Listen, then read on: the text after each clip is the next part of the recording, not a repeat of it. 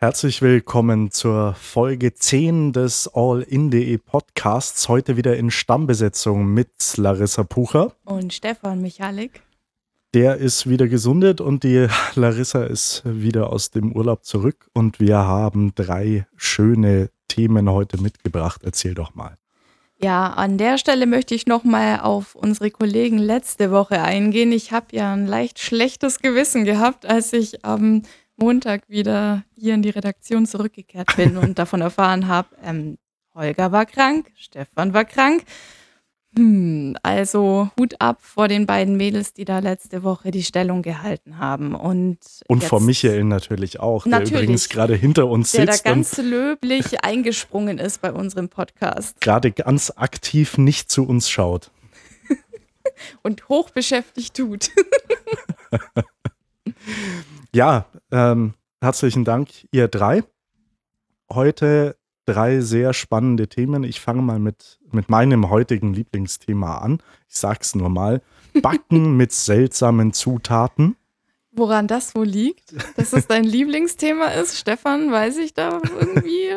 Nein, ich finde es ich find's erheiternd, ähm, erheiternd spannend. Ähm, ganz kurz nur erzählt, es geht darum, eine 21-jährige Frau hat ihrem Freund, ihrem festen Freund, Muffins gebacken. Der Ach, hat sie natürlich gegessen, wie Jungs auch sind, vermutlich mehr als einen, und hat sich danach, und ich zitiere jetzt aus dem Polizeibericht, der ist danach völlig abgedreht. Was war passiert? Äh, die Muffins waren halt ähm, ja mit Marihuana zubereitet. Also es waren halt Hash-Brownies oder Hash-Muffins. Ähm, und dass man da nach äh, dem Genuss von mehreren Muffins äh, nicht mehr ganz zurechnungsfähig ist, das glaube ich auf jeden Fall. Da kann ich jetzt mal aus Sicht der Frau sprechen. Also ich sage jetzt einfach mal, wenn man backt, man backt für den Partner, das ist sehr schön, dass das so regen Anklang findet und er wahrscheinlich sich gleich zwei, drei reingestopft hat. Ähm, Logisch. Aber an der Stelle mal Vielleicht lohnt sich da das Nachfragen so, Schatz, darf ich schon oder ist das für irgendwas anderes bestimmt? Ist das ähm, vielleicht für eine Party oder darf ich die jetzt essen? Also das heimliche Naschen ist da ziemlich nach hinten losgegangen, würde ich sagen. Also ich muss ja von, von mir ganz persönlich sagen, ich finde Kiffen nicht wesentlich schlimmer als andere, als, als legale Drogen. Ähm, ich finde Marihuana nicht, nicht schlimmer als äh, starken Alkoholkonsum, obwohl Marihuana, also zumindest der Besitz und der Erwerb, äh, illegal sind. Das äh, wollen wir jetzt auch mal dazu sagen und das nicht ganz so ins Lächerliche ziehen. Was meiner Meinung nach halt überhaupt nicht geht, ist seinen Partner unter Drogen zu setzen, ohne dass er es weiß. Und ähm, klar, also entweder nachfragen oder die Freundin, die mal sagt jetzt, uh, Moment, ich würde den dritten jetzt vielleicht nicht essen. Ich hätte da wirklich gern Mäuschen gespielt. Also ob sie es ihm wirklich bewusst untergejubelt hat oder ob das einfach ein Unfall war. Also das würde ich gern erfahren.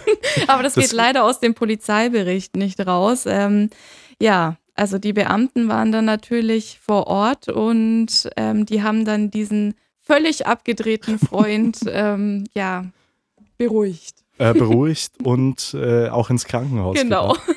Also ich weiß aus Erzählungen na, von ganz entfernten Bekannten, die wohnen auch gar nicht mehr hier, äh, dass äh, Marihuana auch bei, äh, vor allem wenn man es einfach nicht gewohnt ist, dass es paranoid machen kann. Und also ich, wie gesagt, ich persönlich, wenn, wenn man weiß, was man tut, finde ich es nicht übertrieben schlimm, aber jemandem anderen das zuzumuten, der das nicht will oder nicht weiß, das ist eine kritische Situation.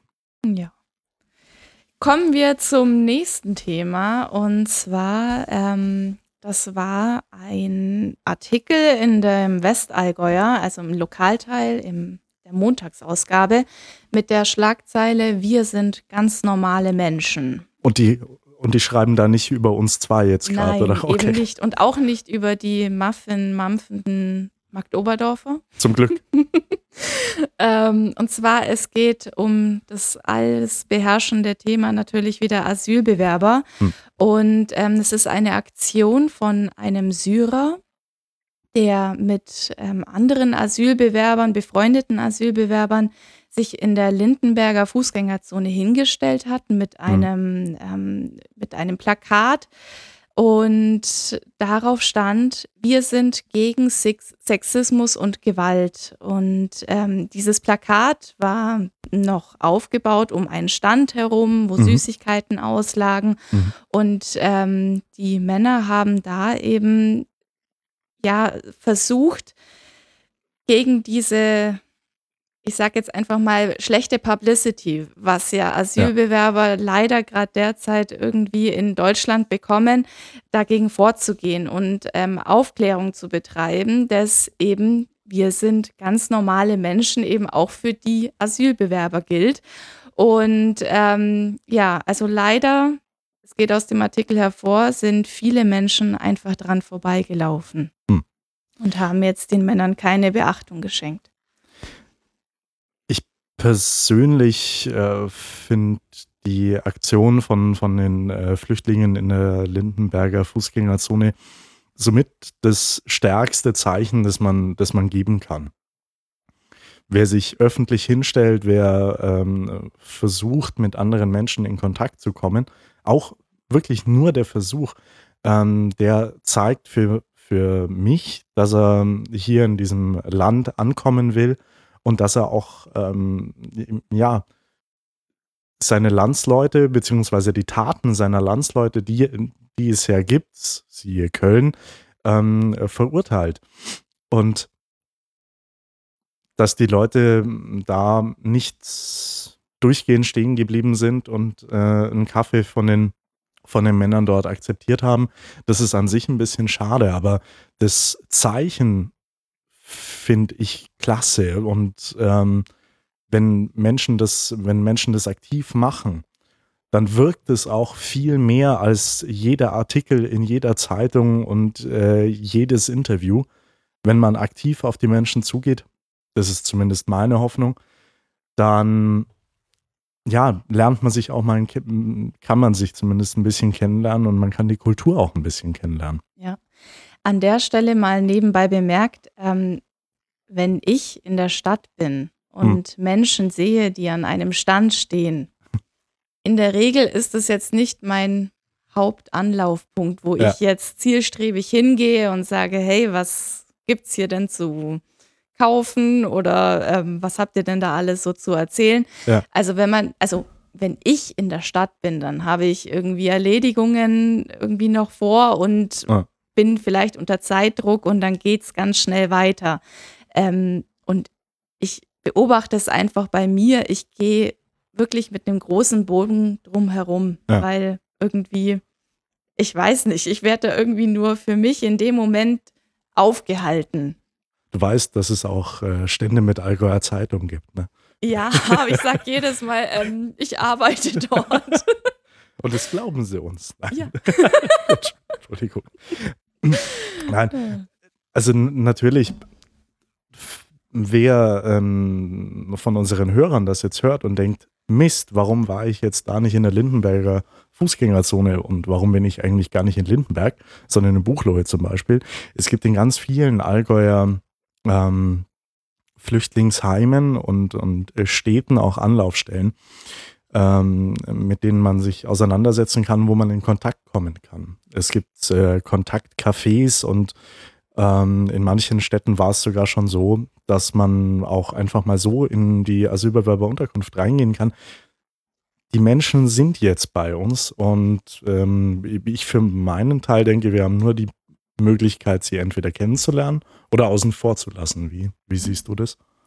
Also es ist meiner Meinung nach so, ähm, es, dem, wenn ich nochmal auf den Artikel zurückkommen darf, hm. ähm, eine Frau, also die ja also Geschlechtsgenossin eben Betroffene eben auch war oder, ja. oder halt betroffene Geschlechtsgenossen, sage ich jetzt einfach mal, hm. von den Vorfällen in Köln, die ist mit ihrer Tochter an diesem Stand stehen geblieben und okay. haben aktiv diesen Kontakt auch gesucht mit den ähm, Asylbewerbern, die sich dorthin gestellt haben in der Lindenberger Fußgängerzone. Und ähm, die haben gesagt, Mensch, klasse Aktion und ihr Sohn ist auch mit einem Flüchtling befreundet mhm. und haben gesagt, ja, wir haben mit diesem Flüchtling Silvester gefeiert und mhm. haben diesen Menschen an, den Hand, an die Hand genommen und ihm gesagt, okay, wir können euch irgendwie integrieren. Wenn der persönliche Draht stimmt, ja. kommen wir nochmal auf die Schlagzeile zurück. Wir sind ganz normale Menschen. Übrigens, äh, kleiner Tipp, ganz normale Menschen, die unfassbar gute Gerichte also ähm, Kochrezepte mit ins Allgäu bringen. Ja, das ist genau. mein also persönliches Stefan ist Steckenpferd. Ja der Koch hier, ja. Und äh, ich habe in letzter Zeit sehr viel orientalisch gekocht, sehr viel aus dem arabischen Raum, habe mir da ein paar Sachen beibringen lassen und ähm, es ist einfach was anderes als Kässpatzen, aber das ist nicht unbedingt schlechter. Sehe ich Bring mal doch so. mal was mit. Ja, man kann es leider nicht durchs Internet werfen, sonst würde ich es hier unseren Podcast-Usern vielleicht. Nein. Das nächste, Entschuldigung, das nächste Thema, ähm, das wir, über das wir gerne sprechen wollen würden, ist äh, nicht direkt mit Flüchtlingen verknüpft, hat aber manchmal so ein bisschen den Anschein. Und zwar geht es hier um ähm, die Gründung einer Bürgerwehr in Memmingen. Und äh, im Zuge der Gründung dieser Bürgerwehr sind immer sind noch ein paar mehr im Allgäu so am Entstehen. Das brodelt gerade so auf Facebook, das kann man ein bisschen verfolgen. Genau, das ist ein Phänomen im Moment, gerade in ja. sozialen Netzwerken. Was, wie, wie siehst du das? Menschen, die äh, nicht vom Staat ausgebildet und bezahlt dafür werden, dass sie uns beschützen, sondern der gemeine, in Anführungsstrichen, ganz normale Bürger. Also ich finde, das hat immer so ein bisschen was von Selbstjustiz. Also dieser, mhm. dieses Geschmäckle ist dabei und mhm. ich denke da ganz stark auch an Amerika, ähm, ja. an äh, ja couragierte Familienväter, die sich zusammentun und mhm. äh, da dann mit Schlagstöcken irgendwie patrouillieren durch die nächtlichen Straßen. Ja. Ähm, Finde ich jetzt persönlich in Memmingen in einer Kleinstadt irgendwie ein bisschen übertrieben. Also an sich der Gedanke der Menschen, ihre eigene Stadt sicherer zu machen, kann ich bis zu einem gewissen Grad hin nachvollziehen.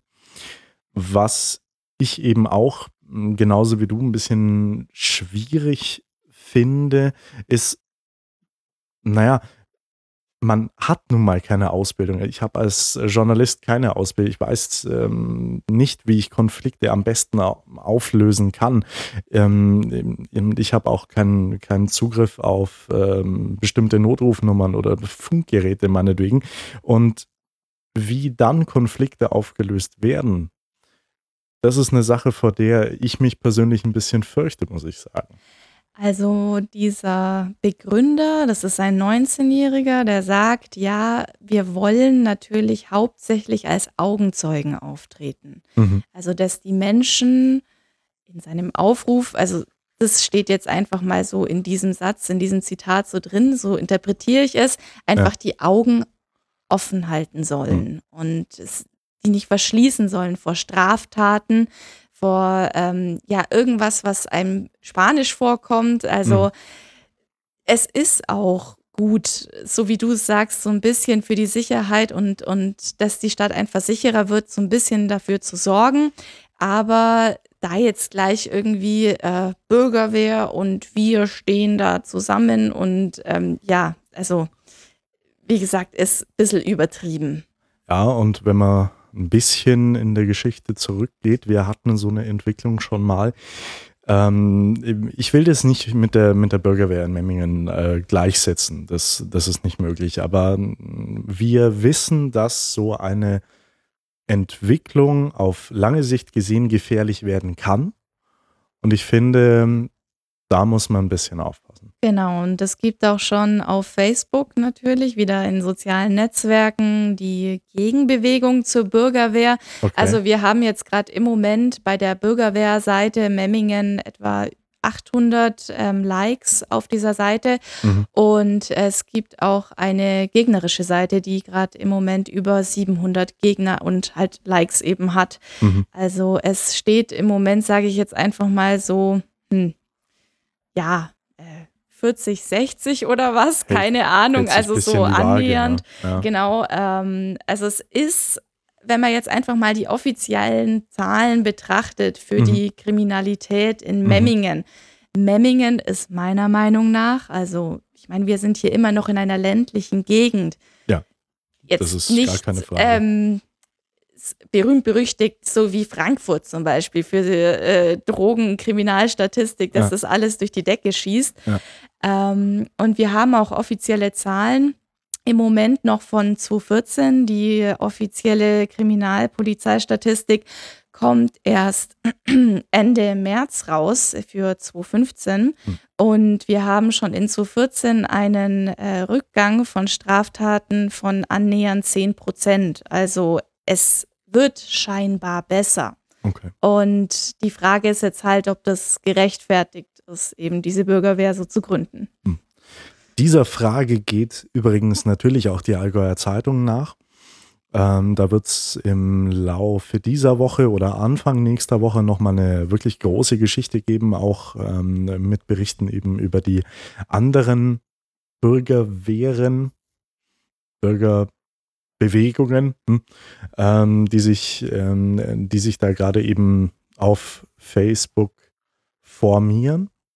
Und äh, da wird auch nochmal klar darüber gesprochen, was denn die Polizei zu dieser Bewegung sagt. Die sind nämlich, und das jetzt vielleicht abschließend, gar nicht so glücklich über die Entwicklung. Genau, also ähm, man sieht auch, dass ja die Polizeipressesprecher ja da sehr verhalten in der Reaktion sind und Ja. die Gründung da eher kritisch sehen. Ja. Weil Komm. Sicherheit einfach die staatliche Aufgabe ist. Ja.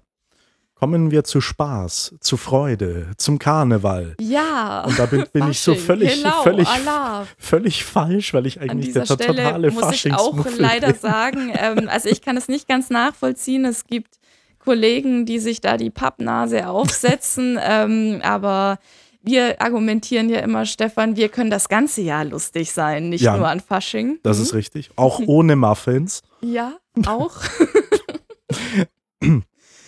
Also, ähm, Faschingsthema für unsere kommende Reportage ab dem, ab dem Freitag. Ähm, wir waren im Landestheater Schwaben und haben uns zeigen lassen, was man so völlig last minute als Kostüm, ähm, teilweise sogar aus seinem Kleiderschrank schneidern kann. Und schneidern hört jetzt so an, hört sich, äh, so an, als ähm, müsste man da mit Nähmaschine und äh, Tod und Teufel machen. Man kann extrem viel basteln, habe ich gelernt, und das ist für mich gut, weil ich eigentlich so nicht der große Freund vom Nähen bin, aber so eine, so eine kleine Verkleidung habe ich gelernt, kann sogar ich mir selber machen. Stell dir vor. Das ist sehr gut, ähm, weil ich bin nächste Woche auch auf gezwungenermaßen auf einem Faschingsball. Ah, also ich werde mir diese Reportage auf jeden Fall anschauen müssen, weil ich werde da jetzt nicht ähm, mir jetzt noch großartig ein Kostüm besorgen. Also man kann auch sein, sein Gesicht relativ gut verdecken. Also falls da irgendwie Fotografen von uns rumlaufen oder so, vielleicht kommst du dann drum rum, dich zu sehen, nochmal zu sehen zu müssen. Ja, schön. Ähm, ich werde dieses Bild aussortieren. Ich habe ja Zugriff zu unserem Content-Management-System. Ich auch. Und du lädst es einfach jedes Mal wieder hoch, wenn ich auf Löschen drücke. Also ich habe Wochenenddienst, jetzt kommt das Wochenende. Verdammt. Damit sage ich herzlichen Dank, Clarissa Pucher. Und